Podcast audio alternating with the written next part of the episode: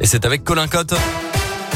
Bonjour Colin. Bonjour Mickaël. Bonjour à tous. À la une de l'actualité aujourd'hui, trafic des trains toujours perturbé entre Bourg et Valserone après un spectaculaire éboulement sur la rive sud du lac de Nantua ce week-end. Des rochers de plusieurs tonnes se sont décrochés de la falaise dans la nuit de samedi à dimanche.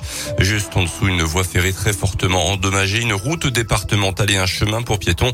Heureusement, aucune victime n'est à déplorer, mais le drame a certainement été évité de peu selon certains élus interrogés par le progrès. Des quarts de substitution sont mis en place par la SNCF sur l'axe entre Bourg et Bellegarde. La ligne TVR Bourg-Oyonnax refonctionne normalement à partir d'aujourd'hui. Allongement par contre du temps de parcours de 20 minutes pour les TGV entre Bourg et Genève. Dans l'actu également, dans l'instant mutinerie au centre pénitentiaire de Bourg-en-Bresse, hier, une quarantaine de détenus ont refusé de rejoindre leur cellule dans l'après-midi après avoir dégradé du matériel notamment, sans pour autant faire connaître les raisons de leur colère ni exprimer de revendications selon la préfecture de l'Ain. Les équipes régionales d'intervention venues de Lyon et de Dijon sont intervenus pour ramener le calme. Les meneurs ont été placés en quartier disciplinaire. D'après les autorités, l'incident n'a pas fait de blessés du côté du personnel. Dans l'actu également, ce matin, l'offensive russe en Ukraine se poursuit. Douzième jour de combat avec notamment hier une montée des bombardements dans les dernières heures à Kharkiv, la grande ville de l'Est. La ville portuaire de Mariupol est aussi visée par les bombes russes sur la mer Noire. C'est la situation à Odessa qui inquiète. Le président ukrainien accuse la Russie de préparer un assaut qui pourrait être un crime historique selon lui. L'aggravation du conflit entre la Russie et l'Ukraine a provoqué ce matin une poussée de fièvre sur les marchés internationaux avec des hausses vertigineuses du prix du pétrole. En France, Engie a annoncé que les approvisionnements en gaz pourraient devenir un problème dès cet été si le conflit perdure. Le gaz russe représente 40% des importations européennes et 20% des approvisionnements d'Engie. Emmanuel Macron a de nouveau appelé hier Vladimir Poutine pendant près de deux heures sans succès à nouveau. Le président russe se disant même certain d'arriver à ses fins par la négociation ou par la guerre.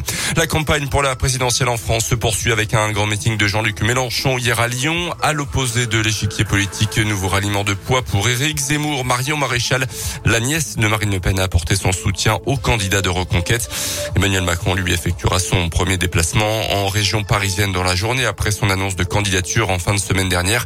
Une discussion avec 200 habitants triés sur le volet à Poissy dont le maire est un fervent soutien du président.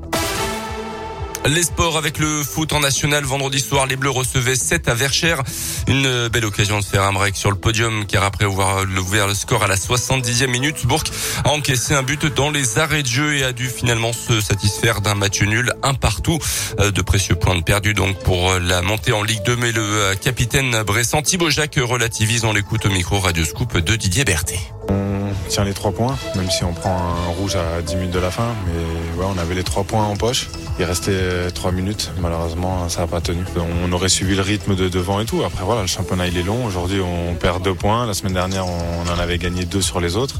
Donc voilà, faut, faut pas s'affoler. C'est rageant, mais, mais voilà, il reste encore 10 matchs. Donc euh, il faut, faut travailler, avancer. C'est sur la longueur qu'il faudra voir si les points manqués nous, nous manqueront à la fin. Pour l'instant, on est encore dans la course, donc il faut continuer faut avancer. On aura le classement qu'on aura à la fin, mais faut récupérer les points à l'extérieur.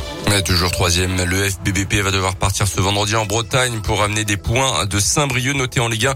La défaite de Marseille hier soir contre Monaco en clôture de cette 27e journée. Et puis du hand féminin, les Bleus champions olympiques en titre qualifiés hier pour l'Euro 2022 grâce à leur victoire contre la Croatie. La compétition se tiendra au mois de novembre.